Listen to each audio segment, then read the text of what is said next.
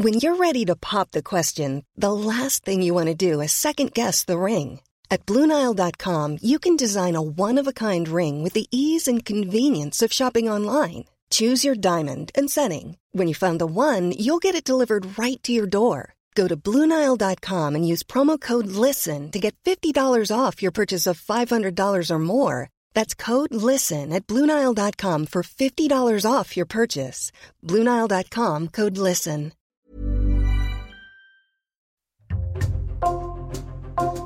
Bonjour, c'est Jules Lavie pour Code Source, le podcast d'actualité du Parisien.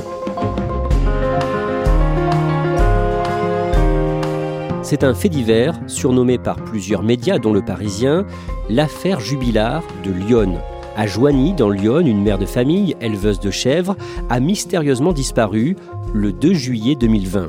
Un an et demi plus tard, son mari, avec qui elle travaillait, a été mis en examen pour meurtre sur conjoint. Dans ce dossier, comme dans l'affaire Jubilard, il n'y a pas de corps, pas d'aveu, et le mari suspecté est resté libre longtemps avant d'être placé en détention provisoire. Code Source fait le point aujourd'hui sur cette affaire avec Vincent Gautrono du service police-justice du Parisien.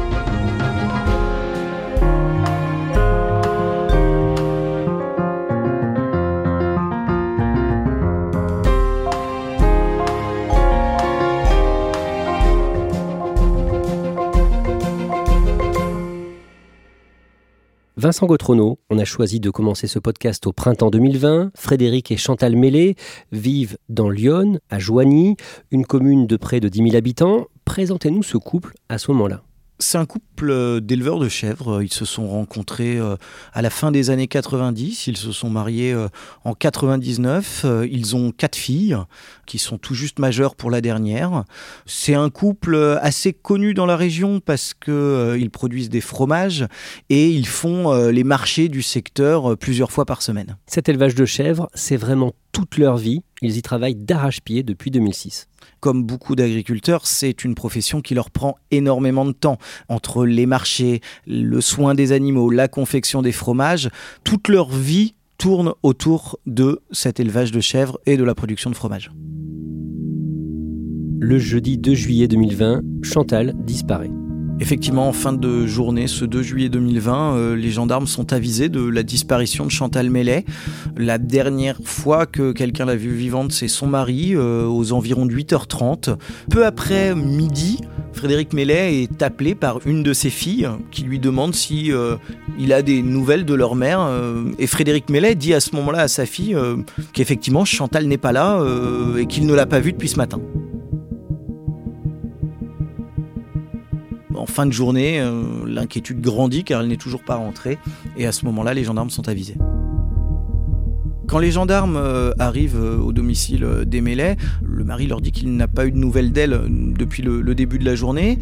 il explique très vite que son téléphone portable est resté à la maison et il a constaté quelques temps avant que des vêtements, ses médicaments qu'elle prend tous les jours ont disparu. Mais donc le téléphone est là et aussi sa carte bleue. Son téléphone est là, sa carte bleue sont encore là. En revanche, son portefeuille avec ses papiers d'identité ne sont plus là. Une semaine plus tard, une information judiciaire est ouverte pour disparition inquiétante. Un appel à témoins est lancé par les gendarmes et des recherches sont menées dans le secteur. De gros moyens sont assez vite euh, déployés par les gendarmes. Hein, euh, qui pensent pendant un temps à une disparition volontaire. Au bout de quelques jours, euh, sans nouvelles, ils s'interrogent un peu plus. Et des hélicoptères sont dépêchés dans le secteur. D'intenses recherches sont menées. Un appel à témoins, en général, ça porte ses fruits. Mais Chantal Mellet reste introuvable. Vincent Gautrono, le 2 juillet, la disparition a d'abord été signalée par un autre homme que son mari, c'est son amant. Chantal avait un amant et son mari Frédéric était au courant. Chantal fréquentait effectivement un autre habitant de Joigny depuis plusieurs mois. Ce n'était pas une première, c'était la quatrième fois qu'elle avait un amant. Euh, à chaque fois, son mari l'avait su. Là, c'était peut-être aller un petit peu plus loin car le couple euh, envisageait de s'installer ensemble. Euh, ils avaient même une idée un petit peu folle, c'était que l'amant de Chantal puisse venir travailler sur l'élevage pour ensuite partager les bénéfices et, les gains avec Frédéric Mellet. Et d'ailleurs, ce jour-là, l'amant appelle Frédéric Mellet pour s'inquiéter. Ce jour-là, vers 14h, il se permet d'appeler Frédéric Mellet, qui est donc évidemment au courant de leur histoire, euh, sinon il ne l'aurait pas fait. L'amant lui dit alors qu'il s'étonne de ne pas avoir de nouvelles de Chantal, qu'il devait rejoindre en début d'après-midi, notamment pour visiter un appartement. Au tout début de l'enquête, que raconte Frédéric Mellet aux gendarmes sur le matin de la disparition de sa femme? Ce matin-là, Frédéric Mellet, il raconte une matinée comme les autres. Il se lève à 6 heures, il fait la traite des chefs pendant euh, environ 2 heures, et à épisode régulier, il croise sa femme car il lui apporte du lait au laboratoire où elle est en train de confectionner les fromages.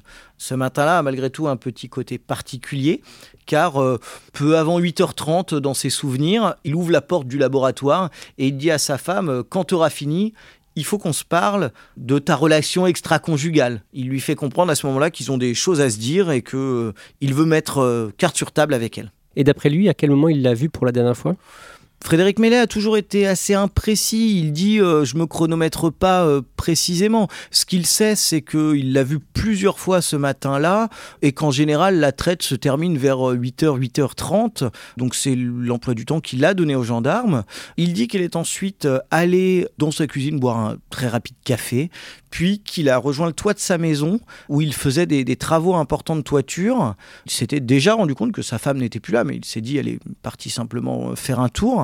Et il a ensuite pris son camion, plus précisément vers 11h, pour aller dans un magasin de bricolage du secteur. Est-ce que les filles mêlées ont vu quelque chose d'anormal ce matin-là?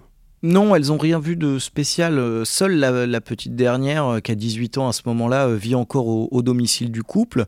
Euh, et elle, ce qu'elle explique, c'est que ce matin-là, elle s'est levée vers 10h, 10h30, et que son père était absent, et qu'elle l'a vu rentrer une petite demi-heure plus tard avec du matériel de bricolage, et que sa mère était elle aussi absente.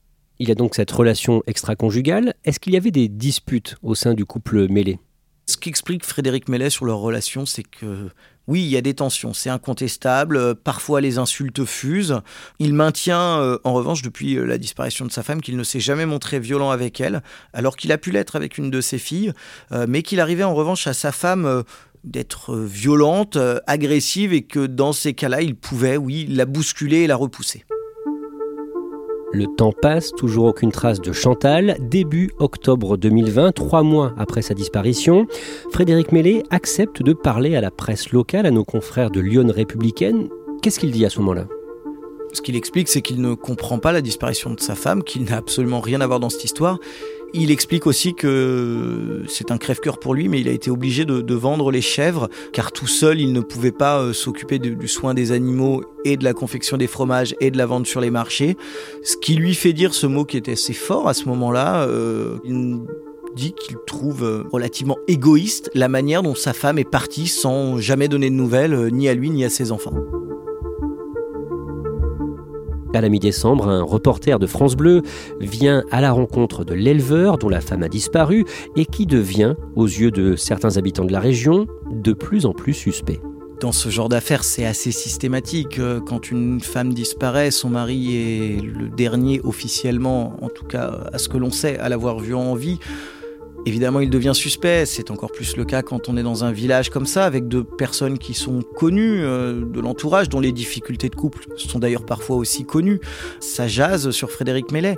Ce qu'il dit à nos confrères de France Bleu à ce moment-là, c'est qu'il n'a absolument rien à voir dans la disparition de sa femme. Encore une fois, il répète qu'il peine à comprendre un peu qu'elle se soit évaporée comme ça. On peut avoir un coup de colère, euh, partir sur un coup de tête. Là, il y a quand même un minimum de contact qui va se faire. On peut pas avoir oublié euh, ses enfants, ses petits-enfants qu'elle adorait je pense que quelqu'un lui a fait du mal. Je vois que ça, c'est pas possible.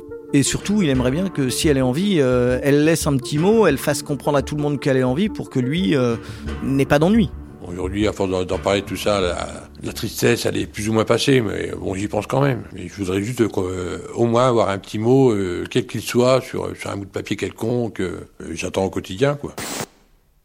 Pendant ce mois de décembre 2020, puis en janvier 2021, de nouvelles opérations de fouilles sont organisées, des plongeurs sondent plusieurs étangs du secteur, ils ne retrouvent pas le corps de Chantal Mélé. Le 9 février, c'est le jardin de la famille Mélé qui est fouillé avec une pelle mécanique, il y a aussi des chiens renifleurs, mais rien d'intéressant n'est découvert.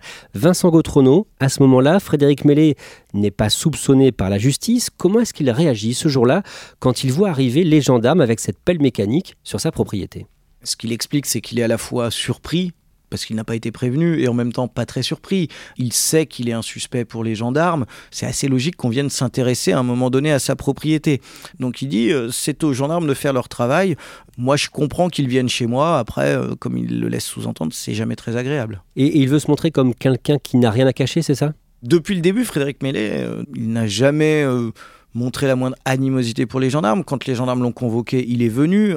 quand les gendarmes l'ont un jour demandé de venir essayer d'identifier une femme qui ressemblait à sa femme sur des images de vidéosurveillance prises dans le secteur Il est venu. Depuis le début, il répète la même chose. Je suis à la disposition de la justice pour qu'elle m'aide à retrouver ma femme. Est-ce que les gendarmes l'ont interrogé sur le fait qu'elle avait un amant? Est-ce qu'il en voulait à Chantal? Plusieurs fois, il a été interrogé sur les relations extra-conjugales de sa femme il a toujours reconnu que, comme il le dit, être le cocu de service ne fait pas réellement plaisir, euh, mais euh, il a toujours répété aussi que euh, pour lui tout pouvait se régler et que son histoire avec sa femme n'était pas finie et que surtout, au pire, ils auraient divorcé. À la fin du mois de septembre 2021, le parquet de Sens est dessaisi de l'affaire. Elle est confiée au parquet d'Auxerre qui dispose d'un pôle criminel départemental. Et le 7 octobre, une information judiciaire est ouverte pour meurtre. Vincent Gautrono, là, l'enquête change de dimension? La justice envoie presque un message. Elle dit Chantal Mellet n'a pas disparu volontairement. Désormais, on le sait. C'était une disparition jugée inquiétante jusque-là, mais elle pouvait être volontaire. Là, désormais, la justice dit clairement nous pensons que Chantal Mellet a été tuée. Le 18 mai 2022, plus d'un an et demi après la disparition de sa femme, Frédéric Mellet est interpellé et placé en garde à vue par les gendarmes de la section de recherche de Dijon. Vincent Gautrono, les gendarmes disposent de plusieurs éléments qui peuvent le rendre suspect. D'abord concernant son téléphone portable. Les gendarmes ont évidemment euh, très vite fait expertiser le téléphone de Frédéric Mellet. Euh, c'est logique dans, dans ce genre d'affaires. Ils se sont rendus compte d'un détail inhabituel. Ce jour-là, ce 2 juillet, le jour de la disparition de sa femme, le téléphone de Frédéric Mellet n'est pas localisable de 6h28 à 10h20. Ce que ça veut dire, c'est qu'à ce moment-là, le téléphone de Frédéric Mellet, il est soit en mode avion, soit éteint. Et c'est quelque chose qui est assez inhabituel donc dans sa téléphonie. Autre information dont disposent à présent les enquêteurs, un achat payé avec sa carte bancaire. Il y a une certitude, c'est que Frédéric Mellet n'a jamais menti sur un point. Ce matin-là, il a bien pris son camion pour se rendre au magasin de bricolage, acheter du matériel d'isolation. Une preuve d'achat a été retrouvée, sa carte bleue a fonctionné ce matin-là à 11h10 dans un supermarché euh, de bricolage de Joigny. Dernier point, Vincent Gautrono, Frédéric Mellet avait prévenu la veille du 2 juillet qu'il ne viendrait pas finalement sur un marché où le couple d'éleveurs était attendu. La veille de la disparition, effectivement, il a envoyé un message à, la placeuse de ce marché où ils étaient des habitués euh, pour lui dire qu'il n'avait euh, malheureusement plus assez de stock à écouler et donc qu'il serait absent ce 2 juillet. À ce stade, pendant la garde à vue, quel est le scénario des enquêteurs de la gendarmerie? Les gendarmes, euh, ils font une garde à vue qui est assez offensive, ils sont assez euh, durs avec Frédéric Mellet et ils lui présentent un moment un scénario. Ils lui disent Monsieur Mellet, vous avez coupé votre téléphone. Monsieur Mellet, vous avez dit que vous ne viendriez pas au marché dès la veille. En clair, Monsieur Mellet, vous aviez tout prévu et vous aviez prévu d'assassiner votre femme. Qu'est-ce qu'il répond? Il dit qu'il n'a rien à voir avec la disparition de sa femme et qu'il espère encore qu'elle reviendra. Il n'est pas ébranlé pendant la garde à vue? Il est parfois agacé. On sent que c'est un homme euh, qui n'est pas habitué à se laisser marcher sur les pieds et qui, à un moment, en fait, on a assez de leur répéter systématiquement la même chose. Ce matin-là, je me suis levé à 6 h du matin. Ce matin-là, jusqu'à 8h30, j'ai, je me suis occupé d'amener du lait à ma femme. Puis ensuite, je suis allé faire des travaux de toiture avant d'aller prendre mon camion pour aller au magasin de bricolage. Quelle est la dernière trace de vie de Chantal Mélé, précisément? Ça fait partie des, des rares preuve réellement dans, ce dossier, c'est que Chantal, elle est en vie à 8h30. Ce matin-là, elle a rempli à la page du 2 juillet un agenda en mettant l'heure et la quantité de lait que lui a apporté Frédéric Mellet. C'est une action qu'elle faisait tous les matins. Cet agenda a tous les jours été rempli avec les mêmes inscriptions. Il a été soumis à une expertise graphologique et dont les conclusions sont incontestables, en tout cas à ce stade incontestées. Euh, c'est bien Chantal Mellet qui a écrit ce mot et on peut penser qu'elle l'a écrit à 8h30 car c'est l'heure qu'elle inscrit 37 litres de lait livré à 8h30. Vincent Gautrono, en même temps que Frédéric Mellet, sa Benjamine est placée en garde à vue et elle change de version sur ce qu'elle a vu le matin du 2 juillet. Ce que dit la fille de Frédéric Mellet euh, au début de, sa garde à vue, c'est que finalement, elle ne s'est peut-être pas levée à, 10h30 euh, comme elle l'avait dit euh, précédemment. Elle s'est sans doute levée vers 9h30 et qu'elle a été aider son père sur le toit. Elle n'a pas vu sa mère ce matin-là et que vers 10h30, son père est parti au magasin de bricolage. Plus tard, pendant la garde à vue, elle va encore changer de version. Les enquêteurs sont très insistants avec elle. Euh, au fil de sa garde à vue, ils lui disent euh, On ne vous croit pas, pourquoi vous mentez? Est-ce que vous n'êtes pas triste de la disparition de votre mère? Ils sont assez, euh, assez durs avec elle. Et elle finit par reconnaître que finalement, ce matin-là, elle s'est plutôt réveillée vers 9h, qu'en réalité elle s'est levée entre 9h et 9h30 et qu'il n'y avait personne à la maison et que le camion de son père n'était pas là non plus. Ce changement de version de la dernière fille euh, du couple Mellet, elle est importante car elle laisse un, trou de 2h30 dans l'emploi du temps de Frédéric Mellet. Les gendarmes se demandent désormais ce qu'il a fait entre 8h30 lors de la dernière preuve de vie de, Chantal Mellet, et 11h10, où il réapparaît au magasin de bricolage. Ils ont un scénario que pour l'instant ils n'ont pas réussi à, étayer ni à confirmer euh, avec certitude. Euh, c'est que Frédéric Mellet a tué sa femme au cours d'une dispute au sujet de l'infidélité de Chantal Mellet, et qu'il aurait ensuite euh, utilisé son camion pour transporter puis faire disparaître le corps de sa femme. Comment se défend Frédéric Mellet pendant sa garde à vue face à ce scénario qu'on lui expose? Il nie tout en bloc, Frédéric Mellet. Il redonne son emploi du temps, il dit que sa fille doit se tromper, il ne traite pas sa fille de menteuse, il dit qu'elle doit juste se tromper, que peut-être qu'elle ne s'est pas tout à fait levée à, cette heure-là ce matin. Il faut aussi entendre qu'ils sont interrogés euh, plus de 22 mois après. Lui, c'est une, chose qu'il met en avant. Il dit euh, euh, Vous croyez vraiment que je me souviens à la seconde de ce que je faisais il y a 22 mois Non, j'ai pas chronométré, je note pas toutes les 3 minutes ce que je suis en train de faire. Donc il dit aux gendarmes Moi, je vous maintiens que c'est ça qu'il s'est passé. Le téléphone de Chantal Mélé, qui était donc resté à la maison, est-ce qu'il a été activé ce matin-là Oui, et c'est un élément dont Frédéric Mellet se sert dans sa défense. Le téléphone de Chantal, il est activé ce matin-là à 10h01 et il borne au domicile du couple Mellet. Frédéric Mellet dit qu'avec sa femme, il est le seul à connaître le code PIN du téléphone, donc que sa fille présente n'a pas pu le rallumer. Ce qu'il dit lui, c'est Vous voyez bien que je vous dis la vérité et que j'étais bien là ce matin-là, même si ma fille dit qu'elle ne m'a pas vu. La preuve, à 10h01, j'ai rallumé le téléphone de ma femme. Cet élément, il est important, ce, téléphone qui se rallume à 10h01, car cela réduit encore d'une heure le temps qu'aurait pu avoir Frédéric Mellet pour tuer et faire disparaître son épouse. Cet argument ne convainc pas les gendarmes. Les gendarmes, ils ont leur scénario. Frédéric Mellet leur dit qu'il ne tient pas.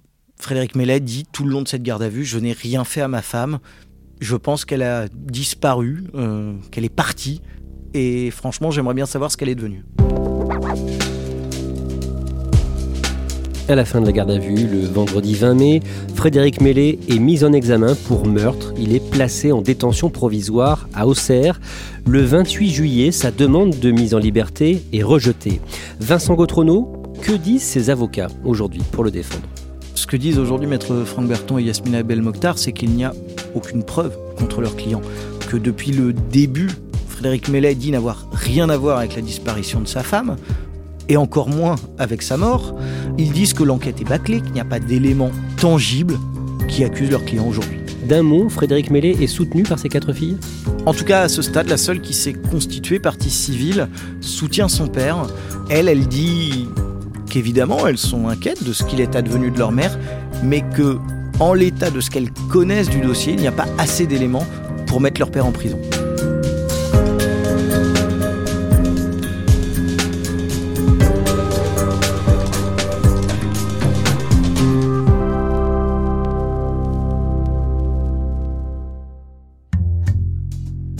Merci Vincent Gautrono. On rappelle que Frédéric Mellet est présumé innocent.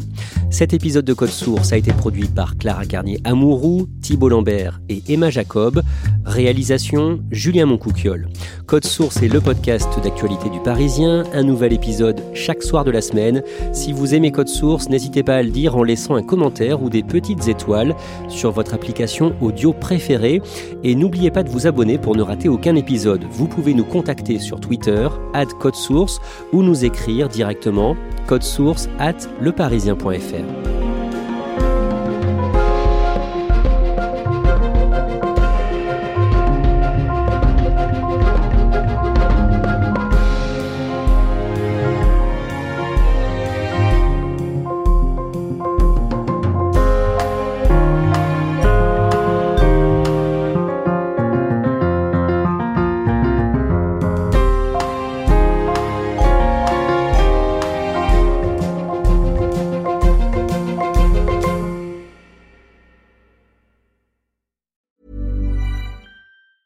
Hi, I'm Daniel, founder of Pretty Litter. Did you know cats tend to hide symptoms of sickness and pain? I learned this the hard way after losing my cat, Gingy. So I created Pretty Litter, a health monitoring litter that helps detect early signs of illness by changing colors, saving you money and potentially your cat's life. Pretty Litter is veterinarian developed, and it's the easiest way to keep tabs on your fur baby's health right at home. Go to prettylitter.com and use code ACAST for 20% off your first order and a free cat toy. Terms and conditions apply. See site for details.